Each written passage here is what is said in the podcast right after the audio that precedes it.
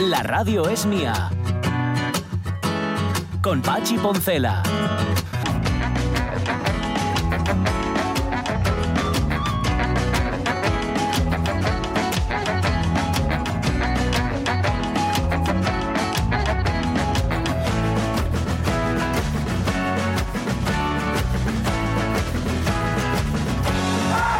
Las 12 y cuarto de la mañana no quiero dejar pasar la ocasión de saludar desde aquí, desde estos micrófonos de la RPA, a la rapaza, mm, que era mucho más joven que yo. Generalmente todos los que van en el alza a esas horas de la mañana son más jóvenes que yo, también os lo digo.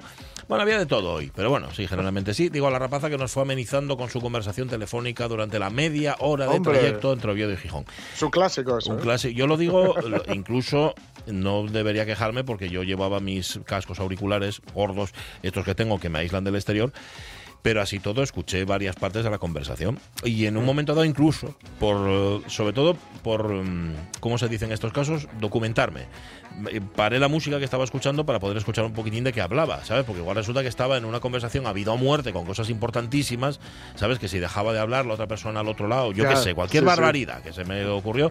Pero no, no, estaban insultando a alguien. O sea, se- se Ah, sí, bueno. sí. Había un tercero al que todos se referían como él, bueno, no digo al taco, que ya dije uno hoy y no quiero a- ahondar en el asunto.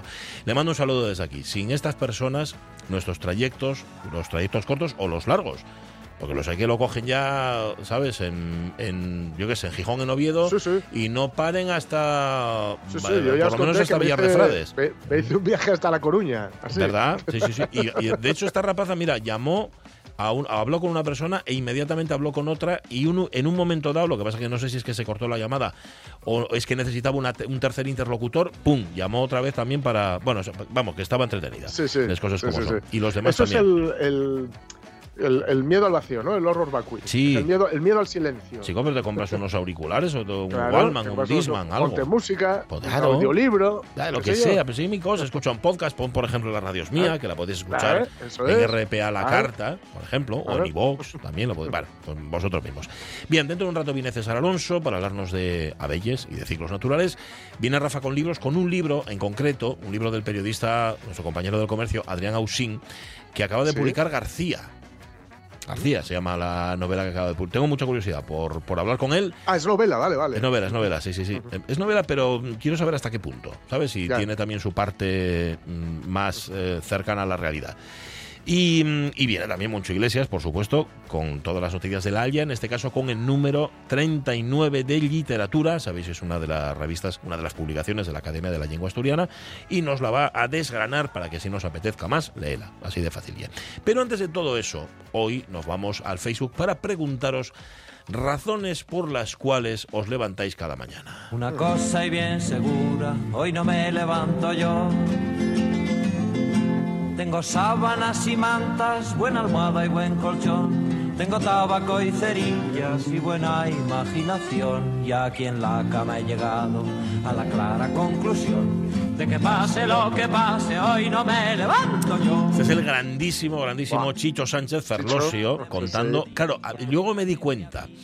Esta canción no es que no tengas motivos para levantarte, es que tienes motivos para no levantarte. Claro, claro, ¿Para qué claro. demonio me voy a levantar si estoy también en la Claro. cama, no? Una que está aquí ahora de pensión y confirma mi designio constatar su irritación cada vez que le repito que hoy no me levanto yo. Vale, hoy no me levanto yo. Y luego me acordé directamente que de hecho alguien nos la propone en Facebook de esta otra. Mañana por la mañana Hombre, no me levanto. Mañana por la mañana no me levanto y por la tarde tampoco. Y dicen que soy un vago y dicen que estoy muy loco y dicen muchas más cosas y a mí me importa muy poco. Esta canción que también, también en este caso Jerónimo tenía motivos para no levantarse. ¿Por qué? Porque había decidido ser cantante y él tenía que levantarse para ir a trabajar, él tenía puesto fijo, no me digáis dónde, esto contómelo él, y un día decidió que no se levantaba, que no tenía gana, que si trabajo no le llenaba, que no le apetecía, que lo que le gustaba era el mundo del espectáculo. Y eso que salimos ganando, ¿no? mañana.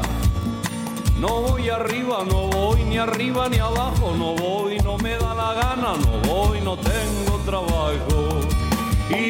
Pues hablamos de eso, de los motivos que uno tiene. A ver, puede que tengas motivos para levantarte o puede que tengas motivos para quedarte en la cama como Chicho Sánchez Ferlasio y como Jerónimo Granda. Los oyentes hablan y dicen que, bueno, Juan Manuel Rodríguez Rego, que su motivo es el semoviente peludo Sí. que pide siempre comida. A ver, me imagino que se refiere al per- perrín, perrina, ¿no? Eh, Rego. Sí. Lo otro es aledaño. Dice, así de claro. Mi rumbero, dice María Sumuñiz, y su eterna sonrisa es mi motivación diaria para levantarme. Él fue quien con su amor incondicional tiró de mí para que no me rindiera cuando él sin sustancia hizo lo que hizo. Ahí lo tenéis. Dice Roberto Cañal, soy autónomo, ya todo dicho. Nací pavagu, pero no me dejen celo, que voy a hacer? También vos digo que tar todo el día sin hacer nada y cansado. A Hombre. trabajar, que ya pasaron las lecheres. y Roberto Cañal. Venga, ¿qué más tenemos? ¿Qué más nos cuentan? Hugo Almaviva que dice el desayuno. Ah, bien, tal cual. Es que hay más de esas, ¿eh? Hay más respuestas Claro, de que no, no, claro. yo levántame e ir a desayunar y es lo que me levanta Claro. por las mañanas. Hay veces que por hambre y otras veces por placer. Sí. Hay veces Sí, que sí, te levantas sí. por hambre porque dices, tengo que desayunar, que, que ya no aguanto más, me Eh. quedaría, pero no puedo más. No, no, yo tengo ostras, ostras, ¿cómo me apetece hacer un desayuno, no? También, también. O, o preparé, o como dice, creo que es Paula Nori la que dice, yo preparo rosquillas y bizcochos y así Claro. por las mañanas tengo más ganas de levantarme. Eh, Claro, Tampoco claro, es mala claro. cosa.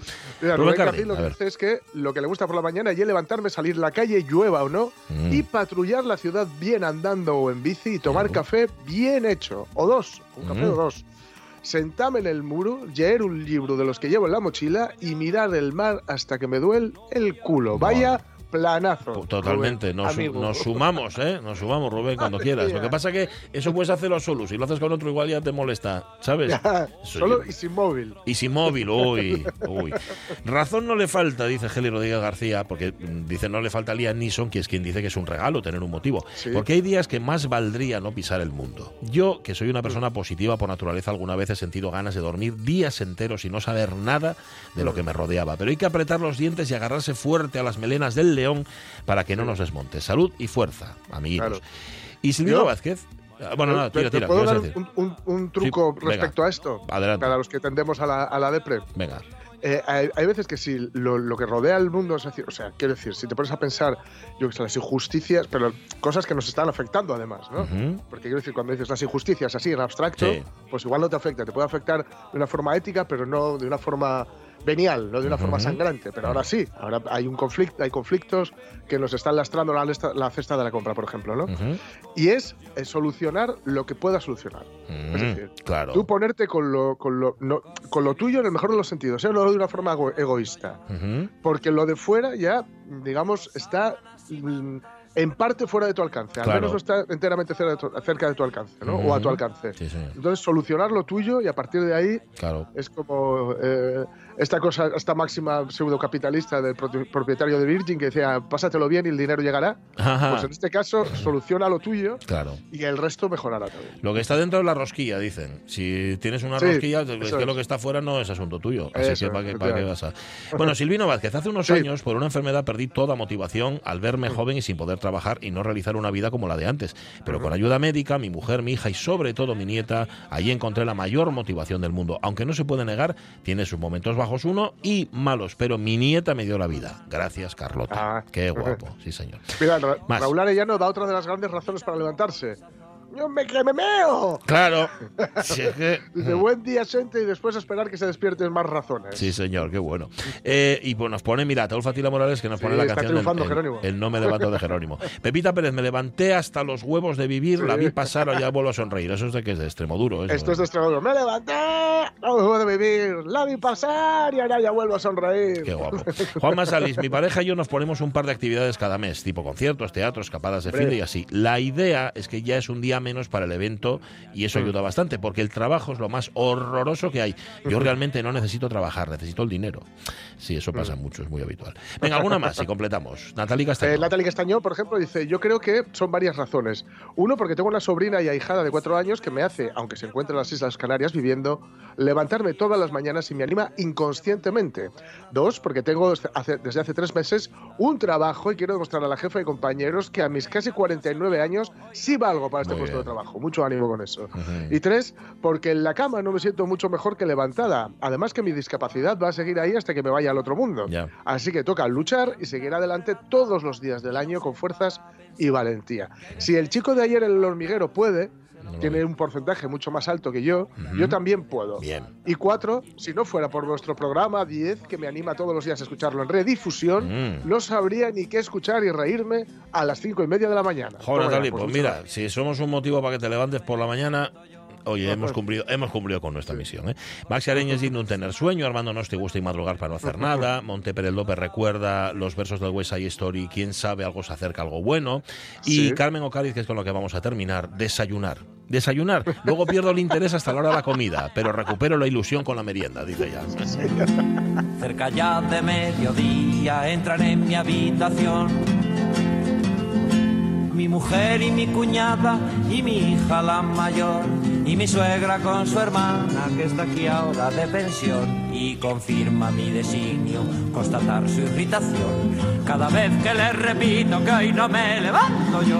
Ay, qué grande era. Qué grande será lo ferlosio en general. Sí, señor. Em, oye, ya que está, ya está el teléfono ya César, ¿no? César Alonso, buenos días. Hola, buenos días. Oye, ¿y tu Buenas. motivo para levantarte por las mañanas? ¿Cuál es? Que no puedo quedarme todo el día en la cama. Pero, Pero si no, ya. Sí, no, no, no, no. Ya os vi por la mañana con esa pregunta y digo, pero bueno, esta- esto está pensado para la psiquiatra, para esa que tenéis ahí luego de viene, luego viene. Luego está, viene. luego está por aquí, sí. Sí, sí, señor. Sí, porque ese tipo de pregunta debe ser de lo más trascendental que, que preguntasteis. Puede ser, programas. puede ser, Sí. puede ser. Sí, sí, pero, esto, pero aquí, ¿quién se levantó triste? Bueno, no, no, no, la verdad es que no, la verdad es que no, pero mira, fue Neeson, eso fue gracias a. Sí. Oye, está sonando de fondo en el campo nacen flores y lo cierto oye, César, que están haciendo flores, ¿no? Está el campo Sí, florido. Sí, mayo es por excelencia el mes de las flores, ya sabéis, marzo ventoso y abril lluvioso traen a mayo hecho un asqueroso. Eh, digo, Esa es la tu versión. ¿eh? Esa ¿eh? es la tu versión, ¿eh? No, Y, y sí, sí, eh, hay flores por todos lados, incluso eh, con estas semanas que hubo atrás de tanto calor, ese calor veraniego, eh, mm, se, probó- eh, se, se inició la floración de algunos brezos que tenían que venir un poquitín más tarde, ¿no? Eh, bueno, se, eh, bueno, son cosas que, que van pasando ahí. Hay un estudio mm, eh, una que, que, bueno se convirtió en un clásico una anotación de un agricultor eh, catalán que hace muchos años empezó a apuntar cuando empezaban a brotar las a hinchar y a brotar Sí. las yemas de los árboles ¿no? Y, bueno, pues con el tiempo esas anotaciones que ya son un poquito antiguas eh, se han convertido en referencia de cómo fue evolucionando eh, ese as- eh, esa repercusión, ese aspecto que, que, que incide eh, sobre la agricultura, ese aspecto del cambio climático, de- Sí. del aumento de temperaturas, eh, y, y sí, pues año tras año, eh, muy despacito, días tras días, día tras día, pues, pues iban, iban ace- eh, adelantándose las las floraciones. Y bueno pues pues a veces es muy visible como en este caso no que zonas que tenían que, que florecer un, un, eh, de aquí a un mes pues pues ya empezaron a echar un poquitín de color y bueno pues se acelera se acelera un poco el proceso y, y- y también un poco la incertidumbre, ¿no? Porque, mm, hombre, siempre ha habido eh, veranillos y ha habido, ha habido invernadas en, en los veranos, y, pero bueno, sí es cierto y está comprobado que el cambio climático no es solo que, que haga más calor, eh, sino que, que se producen estos eh, con, con mayor virulencia estos estas incursiones fenómenos, de unas temporadas en otras. Así tenemos pues pues estas grandes eh, lluvias que de repente llegan con inundaciones, estas sequías totalmente extemporáneas y muy prolongadas, eso también es producto del, del cambio climático. El cambio climático siempre estamos en un cambio climático, ¿no? La diferencia es que en esta ocasión, en Está este acelerado. cambio climático, nosotros tenemos mucho que ver. Claro, claro, claro. Eh, es- esa es la esa es la diferencia con, con otros o con el permanente cambio climático que, que se da en el planeta en el planeta Tierra. Vale, y si uno no tiene Y- mucha alergia y sale, al- sale al Prado ahora, ¿qué va a haber? ¿Qué, qué- qué va a haber Pues, florecido? eh, bueno, pues va a ver, depende de dónde viva, eh, por dónde se pase. Bien. Si se da una vuelta por una zona eh, de media montaña para arriba, va a encontrar prados floridos, mm, guapísimos, de muchísimos, de muchísimos colores, muchas tonalidades, una gran variedad de, herbáceas en ellos y son los prados clásicos mm, de, la cornisa cantábrica. Eh, y si se pasea por las zonas bajas de Marina eh, o un sí, en la raza costera, pues se va a encontrar eh, un verde homogéneo de, un cultivo herbáceo que puede ser raigras o puede ser vallico, que mm, bueno es un monocultivo eh, pues a veces cuando se habla de los monocultivos siempre mm, en Asturias eh, nos viene a la cabeza el eucalipto. Sí. Eh, pero pero el vallico también. Lo vas a eso para dar, eso el raigras para eso para que coman los animales no para que coman los sí sí sí es para es para forraje y, mm, y, bueno pues eso tiene muy poco interés ecológico porque son muchísimas hectáreas de, de, la misma especie que además eh, no se no llega en muchas ocasiones no llega a florecer. En cualquier caso eh, son gramíneas que no, no, necesitan de los insectos. Entonces eh, se produce ahí una, una pérdida de, biodiversidad que además se agrava cuando se produce cuando se, se realiza el cambio el cambio de cultivo de las herbáceas al maíz ¿eh? porque se siegan, se siegan y se ensila toda esa herbácea eh, para que no vuelva mm, eh, para que no vuelva a brotar a veces se le pasa un riego de insecticida que, es una, barbaridad y luego se planta el maíz que, que está muy de moda casi es imperativo utilizar eh, maíz con, un insecticida sistémico. ¿eh? ya está el maíz impregnado con un, con un insecticida que, que se va a eh, introducir en la planta y entonces bicho que pique el maíz, pues bicho que bicho que, Y eso pues tiene un, problema que bueno pues pues también el, polen del maíz que si lo aprovechan las abejas pues causa algún, eh, bastantes problemas. Eh, y, luego yo, yo siempre digo que, llegará un día, ojalá que me equivoque, pero llegará un día en que, en que se, se, descubra que todo eso es una porquería, porque en definitiva... Pero no, no lo sabemos no lo sabemos ya que es una porquería todo eso.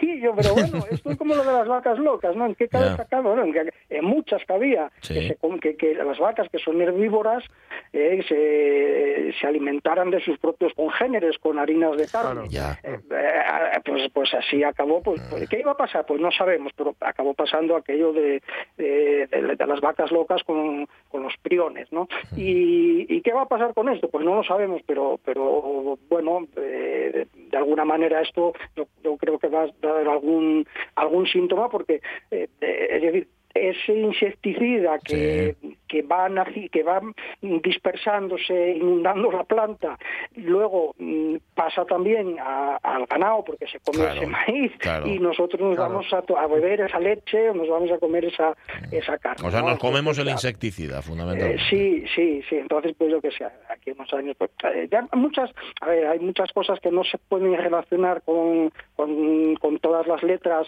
con los distintos tipos de cáncer, pero pero, bueno, hay indicios de que sí puede haber algún tipo de relación eh, y yo creo que por ahí van, van a ir las, las cosas, ¿no? Y sobre todo, pues bueno, también hay estudios que, eh, hay comprobaciones que apuntan que, que son las mujeres más sensibles a, a este tipo de contaminación agrotóxica. Y bueno, eh, ya veremos. En cualquier caso, nada bueno parece de parece que vaya a salir de de todo esto. Entonces, eh, pues hemos de fijarnos en eso, en ese verde tan... El otro día vendimos unas colmenas y las fuimos a, a llevar a una zona de la rosa, de la casa costera y según llegamos, ay Dios, ¿qué van a comer aquí? Porque o sea, eran todo pinos que no tienen interés apícola y, y, praderas de este tipo. ¿no? Pero eso los que os compraron los colmenes no lo tuvieron en cuenta, lo que iban a comer. Es, eh, bueno, tuvieron, tiene, hay una a ver, hay una parte que, que os cuento ahora, que quienes nos compraron las colmenas eh, es para una explotación que tiene unas praderas en ecológico, es decir, que tiene una diversidad floral que no tiene todo lo que tiene alrededor.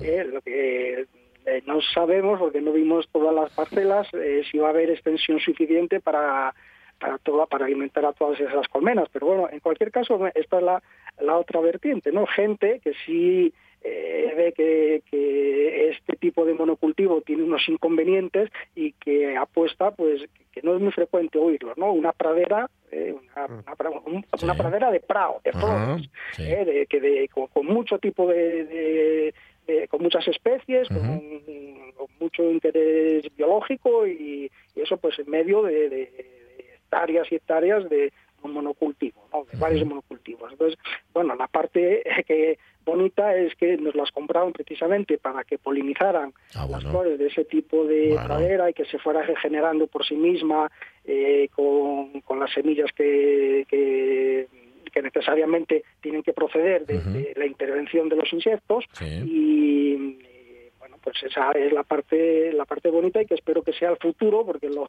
lo otro bueno, es el futuro a la, a la. Catástrofe Está claro. eso.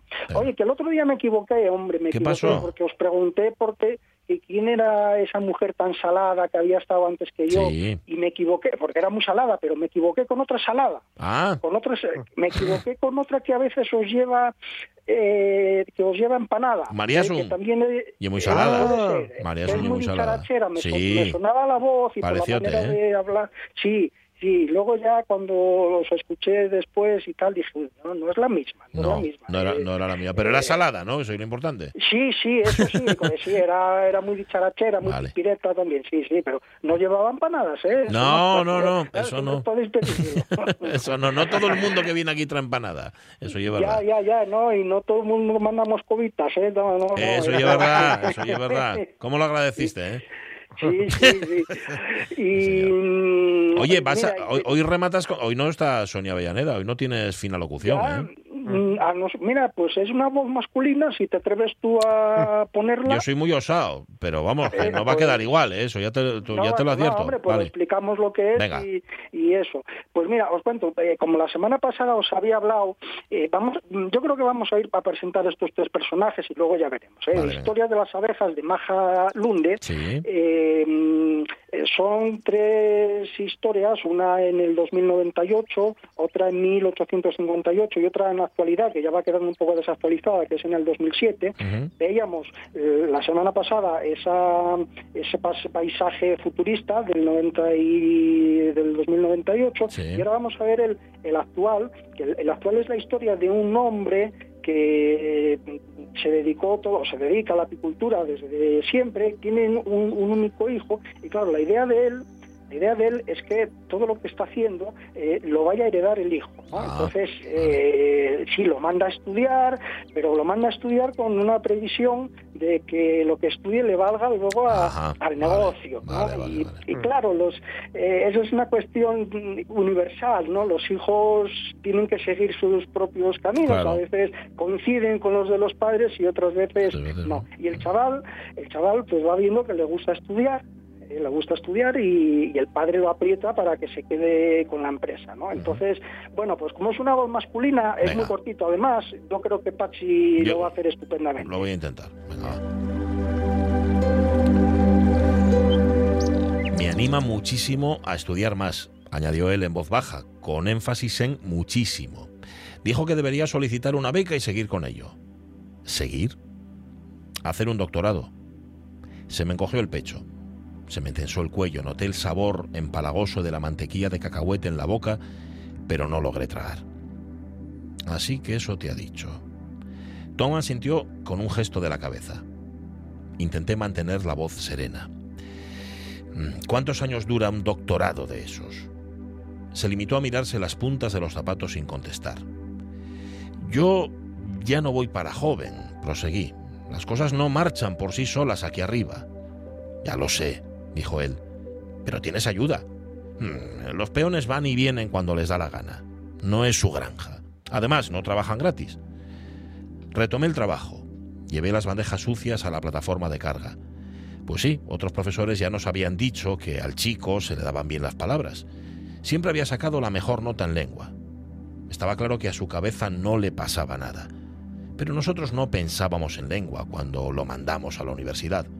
Fue para que aprendiera economía y marketing, cosas así, con el fin de preparar la granja para un futuro. Ampliar, modernizar, conseguir un funcionamiento más eficaz y quizá, quizá una buena página web. Esas eran las cosas que él aprendería. Para eso habíamos ahorrado y economizado desde que era un crío, para que estudiara. Durante años no nos habíamos permitido unas solas vacaciones para los tres, ni unas. Todo había ido a parar para la cuenta de su educación. El sacrificio de los padres que esperaban otra cosa del chiquillo, pero los Sí, chiquillos pero tienen bueno. vida propia, amigo. Claro, claro, esa es una equivocación que a veces, a veces se comete, sobre todo teniendo negocios familiares, Sí, ¿eh? señor. que Sí. se espera que continúe la saga y a veces... eh, Y a veces es la fuga. A veces otra- sí, a veces sale rana. ideas. A veces sale rana. Sí. Bueno, Em, pues gracias, César Alonso. extensión. Vas a estar en la- lo vi. Ah, en, la extensión, Lo vi, que lo hace vi, muchos años que no vamos y a ver qué, Bueno. qué trazas hay, porque, mm, bueno, nos preocupa que la miel, hay un descenso de venta de miel enorme, así que no sabemos qué nos vamos a encontrar, si va a ser como en otras ediciones o, va, o lo vamos a notar también ahí. Y nada, si pasa alguien por allí, si pasa alguien por el stand de Miel Tu Colmena y nos dice que va de parte de la radio es mía, Vale. le hacemos un pequeño descuento. Vale. Ya, luego- voy apuntando y luego le paso la nota a Pachi. ya Vale. lo- Ya te lo abono yo, ya te lo abono yo sin problema. Efectivamente, ya me los integra. Pues nada, id a buscarlos ahí a la extensión. Un abrazo, César, que vaya muy bien la feria. Ya nos lo cuentes la semana que viene. Sí, bueno, un saludo muy Abrazo. fuerte. Hasta luego, José. Abrazo, Hasta abrazo. Luego. 12 y 41 minutos de la mañana. Id a verlos, id a verlos y decid que los escucháis en la radio. Que os dejen meter el dedo en el tarro eh, de la miel. Libros.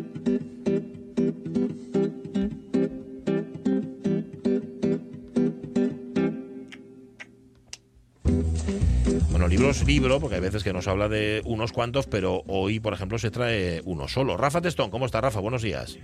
Buenos días, pues encantado de estar con vosotros. Bueno, como siempre. siempre Además, hoy, hoy muy, muy buenas, hoy, hoy acompañado. Sí, sí, señor. Y nos traes, a ver, yo tengo mucha curiosidad por este libro, porque además conozco a su autor. ¿Qué nos traes? Pues hoy traigo a un, ya ves, el, el título del libro no os va a decir mucho porque es García. El- creo que es el apellido más común en España. Y el autor sí nos va a decir mucho porque es Adrián Ausín, Ujú. Periodista en el comercio, Sí, que ya señor. tenía otros dos libros es- escritos, el Filigurnitatis Boulevard, y Ujú. que fue su debut literario, y El Buen Salvaje, en el que hablaba sobre los riesgos de las nuevas tecnologías, se anticipaba la inteligencia artificial. Y ahora nos, va- nos vamos a ir al Gijón del año 79, en concreto a la Academia España, que es lo que hoy la gente de Gijón conoce como el Colegio San Lorenzo, Sí. y nos vamos a situar justo en esa en ese espacio y en ese lugar a través del marido de la directora del colegio que es García y ahí vamos a recorrer pues seguramente sin tirar de nostalgia pero tirando mucho de memoria es lo que nos va a recrear sobre todo Adrián Adrián Ausín, ¿cómo estás, Adrián? Buenos días. Buenos días, muy contento de hablar con vosotros. Un gusto tenerte aquí, sí, señor. ¿Sabes en quién pensé cuando leí el título del libro, sin haber leído la sinopsis ni nada? Pensé en Garciona, que era muy, muy de Gijón. García, Sí. pero, pero este García y otro García, ¿no, Adrián? Me hablaron ya, ya hay varias personas Sí, que ¿eh? me han preguntado por Garciona y no, no sé si las decepciono, pero digo, bueno, No. este García es innovador, es otro García. Y otro García. ¿Y quién es? Nos dice Rafa, el, el marido de la directora del cole, ¿no? Del colegio. Exacto. Vamos a decir que es un secundario mm, sobre un plano teórico, pero que coge mucho protagonismo en la novela, porque bueno, ella es la directora, es la dueña y es profesora. Y él es el machaca, vamos a decir, el que controla los recreos, toca el silbato, pasa la fregona, Mm. hace muchas cosas, pero cuando a las nueve empieza el cole a funcionar, eh, no puede evitar eh, cruzar la carretera y darse un baño como hace Rafa todos Sí, los señor. días. eh, y bañarse ahí en la rampla. Entonces, eh, ese baño de García en la rampla diario eh, alborota mucho a los críos porque este maravilloso colegio, entre otras cosas, tiene unas ventanas que miran a, a la rampla. Vale. Entonces, García todas las mañanas revoluciona el cole con su baño matinal. O sea, lo que aparece en el libro, hay una parte de realidad, es decir, que podemos rastrear en los libros de historia o en la hemeroteca, en el comercio, sin ir más lejos, y hay una parte de, de ficción, pero la realidad pesa mucho, ¿no? La realidad pesa mucho. La realidad es el, el, escenario de fondo, el decorado del año 79, en el cual yo tenía 12 años y creo que tú tenías 9, porque 9, tanto tú como correcto. Rafa sois del 70. Sí, señor, vaya, memoria, os- chaval. os tengo. Y entonces yo he tirado de mi propia memoria y también he tirado de meroteca porque he querido que todo ese decorado gijonés sea totalmente fiel. Es decir, si García va a misa a San Pedro, eh, ahí está Don Boni. Mm, Eh, está si se cruza por la calle con la señora de las Palomas, pues todos la recordamos. Si hay una escena en el Molinón un domingo, eh, yo, yo te voy a contar el partido que había ese domingo de febrero del año 79 y cómo quedó. Quiero decir, todo lo que cuento gijonés Sí. Está bueno. documentado, está vivido y es fiel. Y luego la historia, la historia, la trama central de la novela es ficción. Vale. Ahí, eh, 12 años tenías tú, 9 teníamos Rafa y yo, Jorge tenía unos pocos menos, pero hay voluntad de contar también, de alguna manera, claro, si reflejas la ciudad, de alguna forma lo estás contando, lo que eran aquellos años, no solamente en Gijón, sino también en España, estamos hablando del comienzo justo de la transición. Pues sí, mira, me alegro que me lo preguntes porque además del ingrediente gijonés tan fuerte que tiene la novela, yo la he situado la trama, fíjate, en febrero del 79 y el 1 de marzo del 79 son las segundas elecciones de la Ah, democracia. Vale. Entonces, en, en esas semanas anteriores en las cuales arranca la novela, eh, pues eh, Gijón va a estar empapelado de propaganda electoral, va a haber esos coches que tanto recordamos, esos 600, 127, tal, eh, voceando por megafonía nombres históricos como Fraga, Carrillo, Suárez, Felipe González, todo eso también está en la novela. Eh, Rafa, ¿qué te pareció? A mí me, me gustó mucho, me lo pasé, me lo pasé muy bien leyendo la novela y después tiene, bueno, como cuenta Adrián, ese, ese trasfondo, ese momento en el que te encuentras con, con tu infancia, pero sobre todo yo lo que me gusta de este libro es que no tira de nostalgia, sino de Ay, memoria. Que a mí esto de tirar de, de nostalgia, de yo nostalgia solo la siento, contaba ahora Adrián, eh, de los partidos del Sporting en el 79, seguramente ganama- ganábamos en el Molinón. Es posible.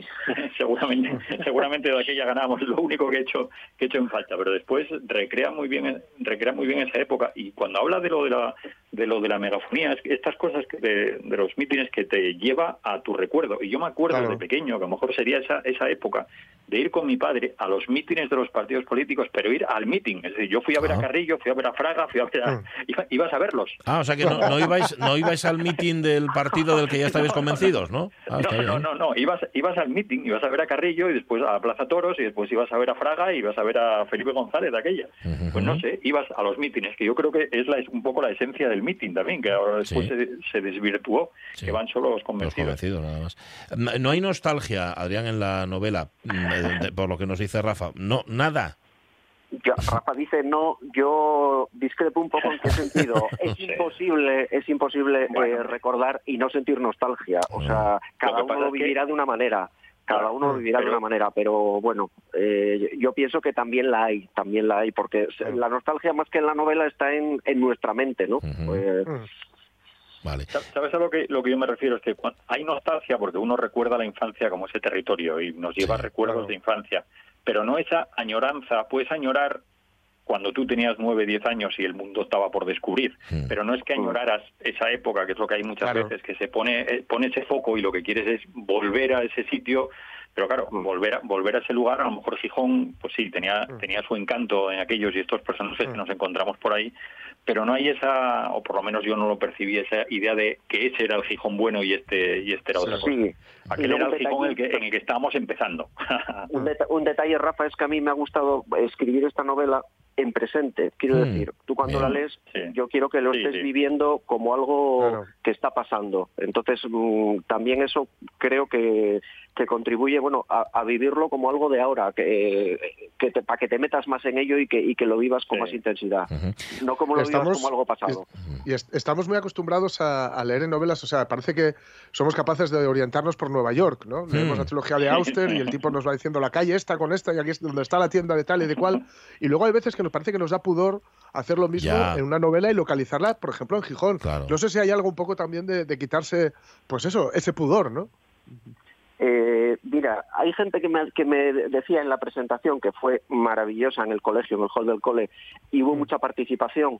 Y una persona como, con mucho muy cariño, con un sentido muy cariñoso, pero yo lo, lo rebatí encendidamente que decía, Adrián, sal de Gijón, sal de Gijón, como diciendo que, que si escribes de Gijón, como Sí. que te quedas con la boina, No, ¿no? hombre. Y mi Claro. respuesta, mi respuesta fue, ¿dónde se desarrolla el Quijote?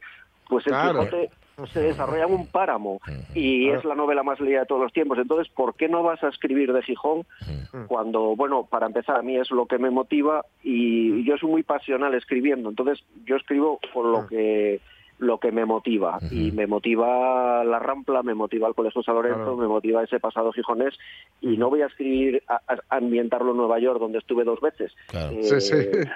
Y además que, que, digamos, los motivos universales por los que se escribe, o por Claro. los que se canta, o por los que se baila, eh, pueden ser aquí o pueden ser donde To- sea. Totalmente. Claro. Acordaos lo que hizo Joan Bello con Paniceiros. Por ejemplo, Eso, eso. por ejemplo, sí. Por ejemplo, el otro día, bueno, el otro día, el viernes, eh, emitieron el programa de Un País para Leerlo de Sí. Mario Obrero, que Ay, se sí, centraba en, sí.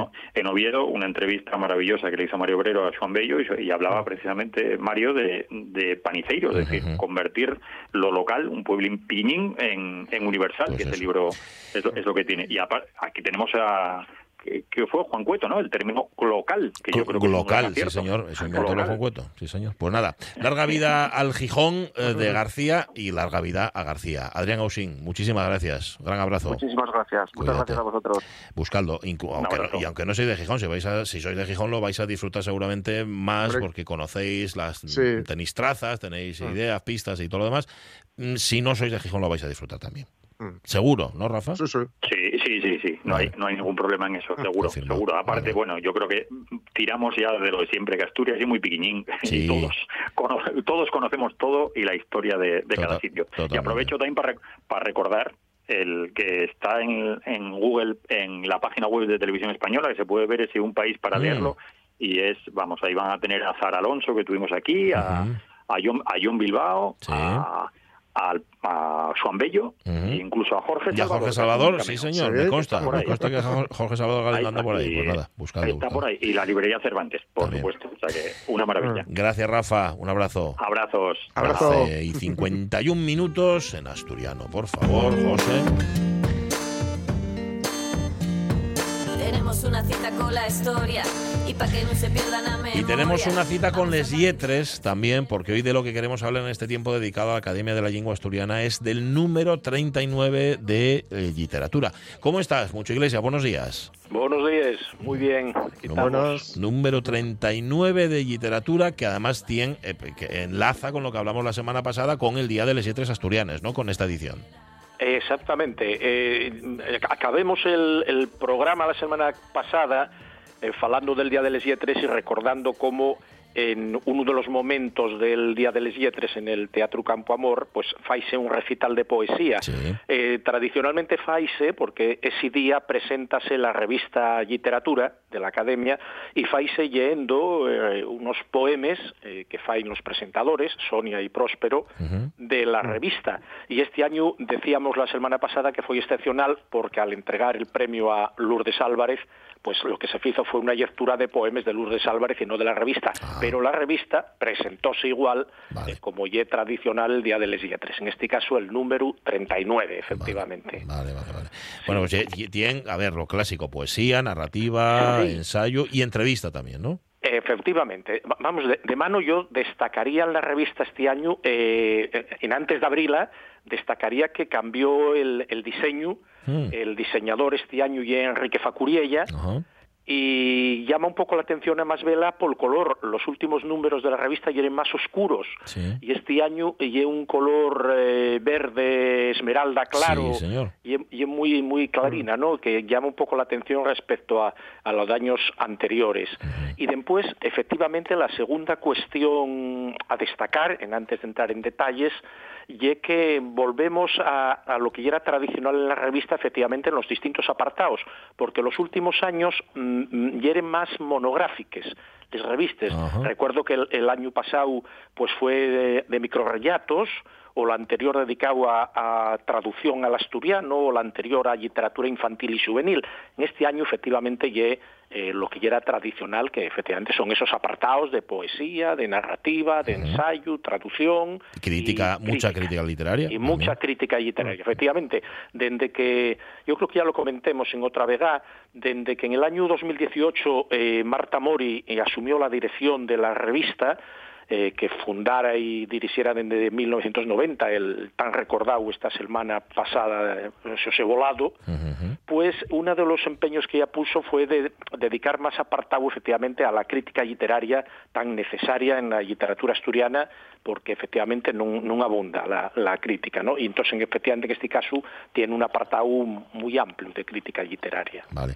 Y una entrevista, decíamos, a Emilio Rodríguez Cueto, ni más ni menos. Sí, sí, sí, Paz Fonticiella fai una entrevista a, a Emilio Rodríguez Cueto muy interesante, eh, a propósito parte de que ganó el, el premio Andrés Solar, de narrativa y entonces eh, aprovechando pues fai una entrevista eh, muy prestosa tanto sobre la propia novela ganadora como sobre el, el, la forma que él tiende a escribir etcétera etcétera eh, Sí. muy, muy curiosa por ejemplo muy curioso como la, la llama la atención que siempre falamos de palabras el, el gusto que dice Emilio que tiempo la palabra compasión. Ah, una palabra compasión como es que evolucionó, y muy interesante, y evolucionó a lo largo de la vida, como la consideraba palabra de viejos, cuando él era mozo, compasión, y ahora cada vez hay presta más la palabra.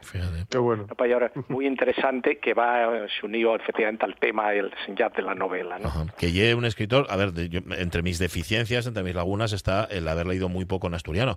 Pero a Emilio Rodríguez Cueto sí lo leí y yo lo tengo, eh, Monchu, por un escritor clarísimo.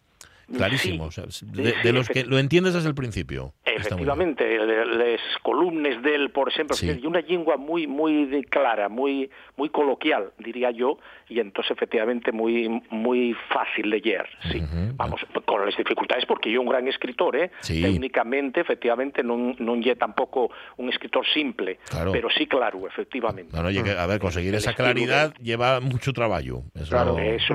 Las cosas como son. Vale. Hay que desbrozar mucho. Sí, señor. A ver, ¿qué más eh, encontramos Eh, en la revista? Bueno, en la revista yo destacaría, bueno, eh, primero en poesía y en narrativa va, combina escritores, digamos, ya consagrados, por ejemplo, en poesía a Ángel Álvarez Llano o en narrativa a Sánchez Vicente o a Sandro Martino Ruiz, con escritores más mozos. En poesía, por ejemplo, el, el ganador Gonzalo Llamedo, con unos el entamu del poema que ganó el año pasado el Fernán Coronas, o en narrativa, pues una narración de Solín Caturbón o de Laura Marcos. Eh, Ya digo, hay una alternancia de, de digamos, ya eh, eh, autores consagrados y autores más mozos, más más de las nueve generaciones, ¿no? Eh, y después, ya digo, en- destacaría la parte que decíamos en antes, ya falemos de la entrevista, y destacaría la parte de la crítica la parte de la crítica. Otra vega, como todos los años, ya desde, también desde que Marta Mori asumiera la, la dirección, hay un apartado que es el panorama literario del año, del año pasado, en este caso Vale. del 22, ¿no? Porque fainos un poco para refrescar la memoria eh, y hacer una especie de desvilla y, y- y recordatorio de todo lo que se escribió, ¿no? En este caso firma la, este año firma el panorama ese literario eh, Pablo Rodríguez Medina, y bueno, destaca eh, pues de cosas, porque sírvenos, ya digo, para pa tener, para el que non te muy al tanto, para hacerse una idea de cómo fue la literatura en el año y cómo está la, la vida, la vitalidad de la literatura asturiana, ¿no? Está muy bien. Eh, Está claro que hay una revista para aquellos que pueden pensar que, nada, estos son siempre los mismos, son los cuatro de siempre. Pues no, no son No. los cuatro de siempre, son los muchos, ¿no? Y les No, muchos, no, y cada no, vez más. Efectivamente, y cada vez más y muy variado, efectivamente, y van incorporándose, como decían antes, eh, moces y mozos eh, muy mozos, valga la redundancia, ¿no? Por lo tanto, no, no, eso non lle, non lle asina. Vale, vale. Eh, que los hay clásicos, claro, los de siempre son los clásicos, Sí. pero es que se han convertido en clásicos. por- Sí, sí, sí, sí, Claro. eso ye, Por eso mérito ye, propio. ¿no? A, a base del tiempo, Vale, efectivamente. vale. Y- y- Venga, tira. sí. Tira que nos No, queda no, un minutín eh, y medio y voy a decirte un eso. minutín. ¿Qué, Bueno, qué pues añadimos? entonces, eso la revista no, y un solo recordatorio, Sí. hablamos de ello la semana que viene, pero recordar que está abierto el plazo de para apuntarse a la prueba de conocencia, Ah, vale. que va a ser el 27 de mayo, la víspera, el día de la reflexión. de Bien. electoral, pues ese día en la academia va a ser la prueba. Está colgada en la página de la academia, digo porque eh, va a ser un poco distinta, porque está adaptada este año al, al marco europeo de les lingües, entonces, bueno, hay modelos y demás ahí, aí falaremos dello la semana que viene, si non, pero para que la xente que está interesado pues ya pueda estar al tanto de ello, ¿no? Vale, vale, vale. Bueno, para que reflexionen, para que el día de la reflexión, oye, que lo reflexionen antes, ¿sabes? y así Eh, pueden... Eso y que, que vayan a la prueba con Claro, reflexionado con ello, ya. claro, dice, no, es que no, no pude reflexionar porque tuve que ir a hacer la prueba. No, reflexiónalo antes y luego ya haces la prueba y luego votes, si quieres. Eso, y el dejas. 27 de mayo será. Vale. Eh, oye, si quiero hacerme con, con literatura, por ejemplo, estoy viendo que en Cervantes la tienen, ¿no? Sí, sí, está, está distribuida, ya, ya está distribuida la parte de na- en academia, pero ya se distribuyó la, la revista, este número 39. Pues no os la perdáis, número 39, ya en librerías. Gracias mucho, Iglesias. Un abrazo. Gracias a vosotros. Hasta la semana que viene. Ahí está trabajando la Aya. En efecto, eso de, no, oye, que siempre hay, y que son los mismos. No, no son los mismos. Echáis un vistazo. ya No, veréis no, cómo no, no. Solo con que echéis un vistazo a esa esvilla de lo que fue el año pasado, Sí. seguramente os, os quedaréis gratamente sorprendidos. Vamos a marchar una de la tarde, llegan las noticias, volvemos después en la tercera hora de la radio mía. Este el momento vai ser agora.